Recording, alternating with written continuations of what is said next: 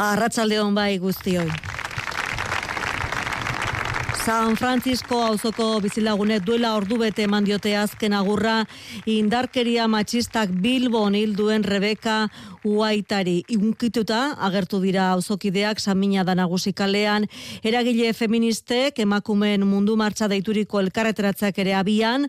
Donostiakoa duela ordu erdi zen astekoa bulebarreragoa Xabier Urteaga segiro arratsaldeon Arratxaldeon, aski da eraso sexistarik ez autodefentsa feminista zuen pankartaren atzean dozenaka lagun bildu dira Euripean hemen bulebarrean duela amar minutu amaitu den bilkuran.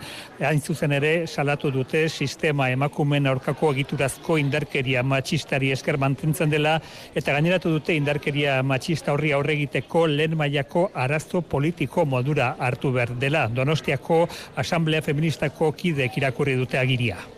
Nazkatuta gaude erasotuak eta iraiak izateaz. Indarkeria sexistari aurre egiteko lemaiako arazo politikotzat hartua izan dadin eskatzen dugu. Egungo jarrera konplizeak alboratu eta bitolak eta sexistari aurre egiteko benetako neurriak behingo zahar ditzatela exigitzen du. Indarkeriari gabeko bizitzak eraiki ditzagun. Redekarekin batera, aurten Euskal Herrian indarkeria matxistak hildako lau emakumeak gogoan izan dituzte, donostian esan bezala duela amar bat minutxu, minutu txalo artean amaitu den bilkuran. Mila esker, Xavier, Iruñan berri zordu ontan da azteko alkarretaratzea, udaletxe plazan, aurrez Bilbon egin dute eta bihar gazte izen. Eguerdian berriz dozenak alagun elkartu dira, Bilboko udaletxe aurrean egin den bilkuran.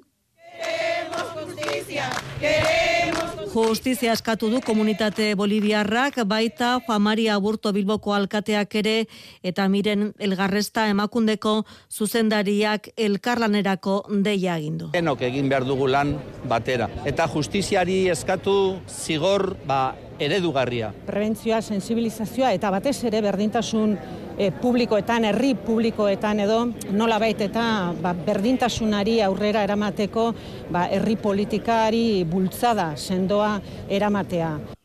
Bien bitartean ustezko hiltzaileak berrogeita lau urteko gizonezkoak atxilotuta jarraitzen du, deustuko komisaldegian epailearen aurretik noiz pasako zain. Biktimen arreta hobetzeko zaintza neurriak estutuko dituztela iragarri du Fernando Grande Marlaska Espainiako barne ministroak azken hogeita lau orduetan hiru hilketa matxista izan dira estatuan Mikel Arregi.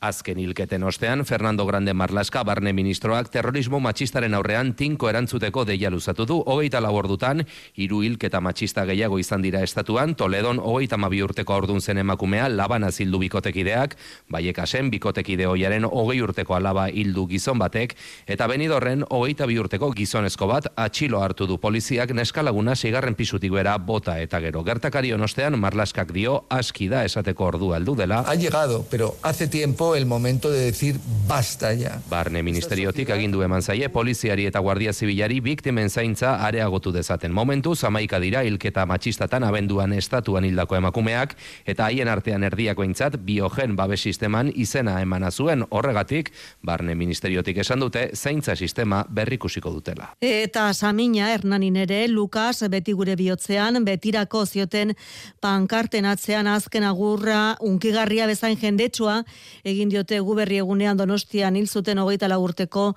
Lukas Agirre gazteari. Gudarien plazan izan da ekitaldia eta bertan hartu du parte Lukasen amak berak unai iradi lankideare bertan izan da, Arratxaldeon unai. Arratxaldeon bai, euria malko bileakatu da gainezka zegoen erraniko gudarien plazan.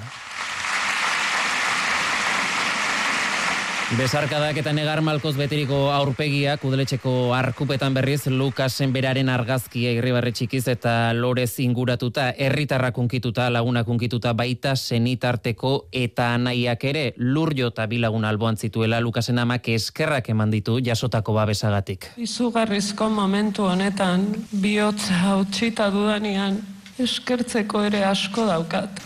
Denbora beharko dut izan dakoa berriro bueltatzeko. Baina baditut biseme maitagarri honeta politak. Eskerrak denei eta maitasunak denei.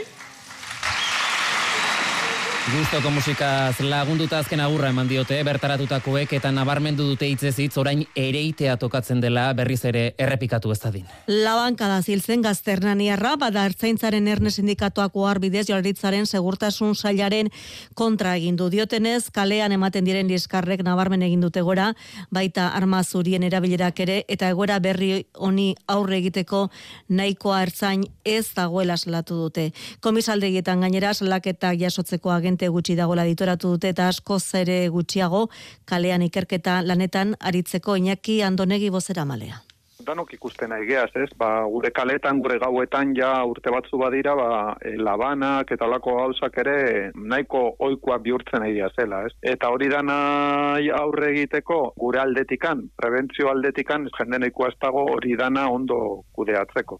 Zortziak eta amar minutu donostia ospitalean sortu den krisiaren arira, gotzonez agardui, osasun zailburuak Euskadirratiko faktorian ziurtatu du osakiretza kompromisoa baduela azken orduotan zerbitzu buruek egindako eskariak eztabaidatzeko eta horretarako jarria dutela itzordua hilaren emezortzian, urtarrilaren emezortzian. Horren zain, beraz, donostialdeko esiko medikuen premiazko proposamenei erantzun argirik ez dieman maialen narratibel.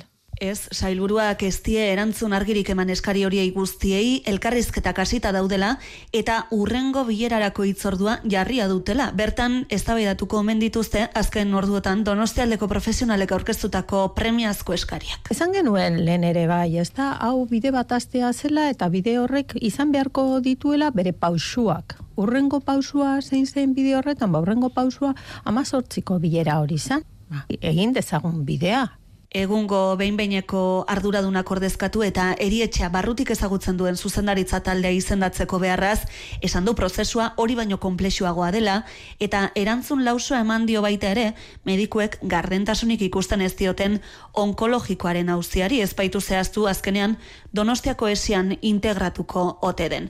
Eta Donostiako gatazkaz arago, irakurketa baikorra egin du azken urteotan loditzen joan diren itxaron zerrenden inguruan. Lehen mailako arretan batabesteko itzarote denpora bi egunetakoa dela.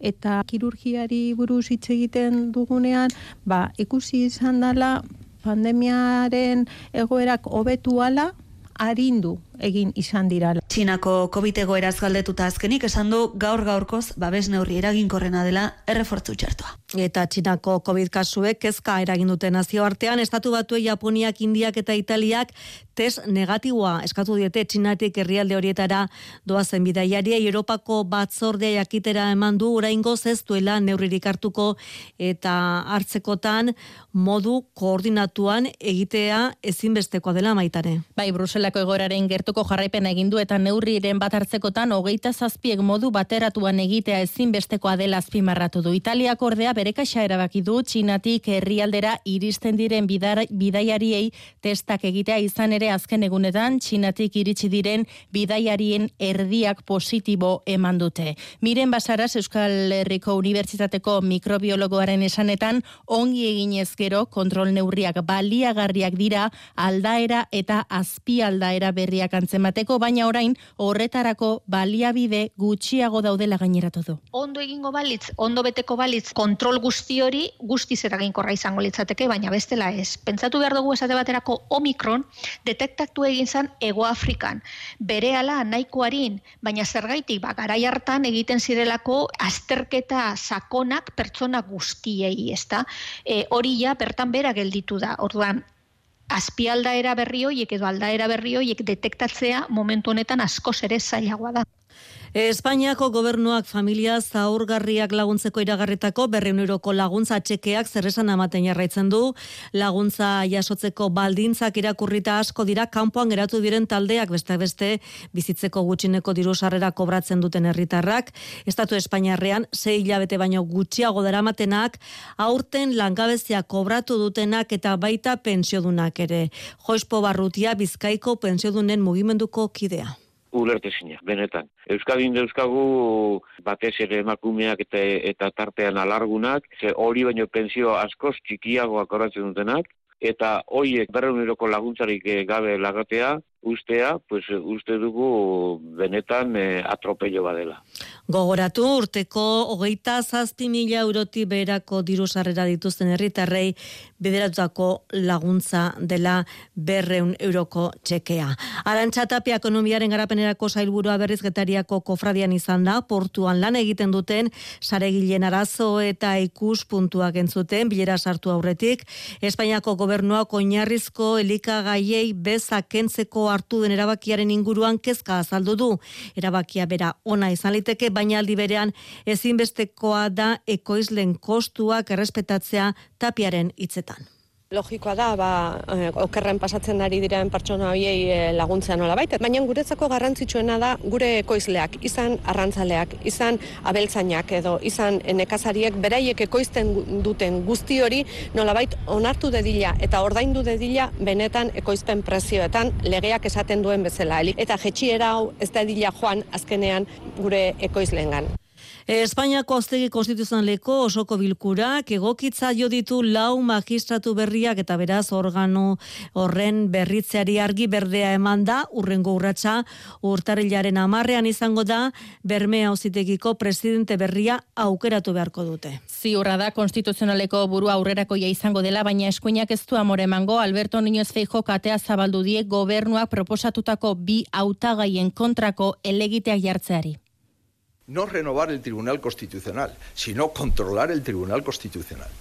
Y entre renovar y controlar, comprenderá Sánchez presidentea konstituzionala berritu ez, kontrolatzea beste asmorik ez duelako. Eta landaben eta arazuri orko jengo industrialdeak lotuko dituen trenbideara ikitzeko protokoloa sinatu dute Espainiako eta Nafarroako gobernuak Maria Txibite, foru gobernuko lendakariak, eta Raquel Sánchez Espainiako garraio ministroak azmarratu dute azpiegitura garrantzitsua dela Nafarroaren garapen industrialaren zat, batez ere landabengo bosbagen lantegiaren etorkizuna bermatzeko. Eta duela minutu gutxi iruñeko planetarioko ateak itxi dituzte gaur jendetza hartu eta gero, irulegiko eskua aurrez aurre ikusteko aukera izan dute eunka herritarrek hilera luzeak sortu dira, zelantzari gabe, aurten ikusmin haundia sortu duen aurkikuntza parean izateko patxirigoien. Irulegiko eskua aranguren ibarreko bizilagunei erakutsi zitzaienetik lehen aldiz jendaurrean jarri dute iruñeko planetarioan. Iru ordu terdiz izan da bertan, beirazko vitrina baten atzean, hilara luzeak sortu dira, jendeak ikusmira handia zuen eta eskua behin ikusita hause. Txikitikia, baina polita. Uste dut balio duela itxura baino gehiago, bera dut balioa ez. Ze polita! Ez dakit zer espero nuen. Nik ez dutu lertzen asko sorioneko, baina badaki jartzen duela. Kara jarria benetan, hainbeste denbora zor mantentzea eta oso fina da aurkikuntza ederra benetan. Aurgazte zein heldu denak ere esku aurrez aurre ikusteko irrika zarantza di zientzia elkarteko kideak berriz harrituta makina estaran iruleiko indusketako zuzendaria. E, harritu gara, eh? ikusita hainbertzeien planetario kanpoan, bere momentuan ere harritu gintuen, eta sekulako izan zen, ez? Baino horrelako irudiekin, ba, ba, orain ere txundituta gelitzen gara, ez? Asko kaukera izan dute gainera eskuaren ikerketan parte hartu duten adituei entzuteko ordueteko itzaldi mamitsu baten bidez planetarioan bertan. Eskua orain dagokion gordelekura itzulita, dagoen dagoeneko jendea zain iruleiko eskua berriz noiz ikusiko. Bokatu aurretik errepidei gai begira da, balda arazorik maitan, eh? Bai, bi harretagune alde batetik erandion bilborako norantzkoan auto batek matxura izan du eta eskuineko erreian traba egiten du, bizkaia sei iru zazpian eta bestalde lezon, bizkaia sei iru zeian errenteriako norantzkoan, bi autoren arteko istripoa izan da eta traba egiten dute. Eguraldiari dagokionez, gaur lainoak eta inbailekutan euria izan da nagusi, bihar garbitzera egingo du Euskalmen Maialen Martija. Ondoren gorduetan oraindik euria egingo du, baina oroar atertzeko joera hartuko du. Eta bihar ego haizea asko sakartuko da. Bolada oso gogorrekin ibiliko da denean. Mendi inguruetan, bizkaian batez ere, haize boladek eun kilometro orduko abiadura gaindituko dute. Eta herri eta hirietan ere, haize bolada oso indartzuak espero dira. Ego haizea dela eta temperatura desente igoko da ipar partean, eta bizkaia eta gipuzkoako zenbait okitan, hogei graduko muga gaindituko dute dute termometroek. Gainontzekoan, giroa ez da hainepela izango, baina ala ere, amabos grautik gora ere joan daitezke beroenak. Besterik ez astear da, aletik eta betizen arteko bigarren zatia, gaueko amarretan izango duzue, urrengo albiste laburpena.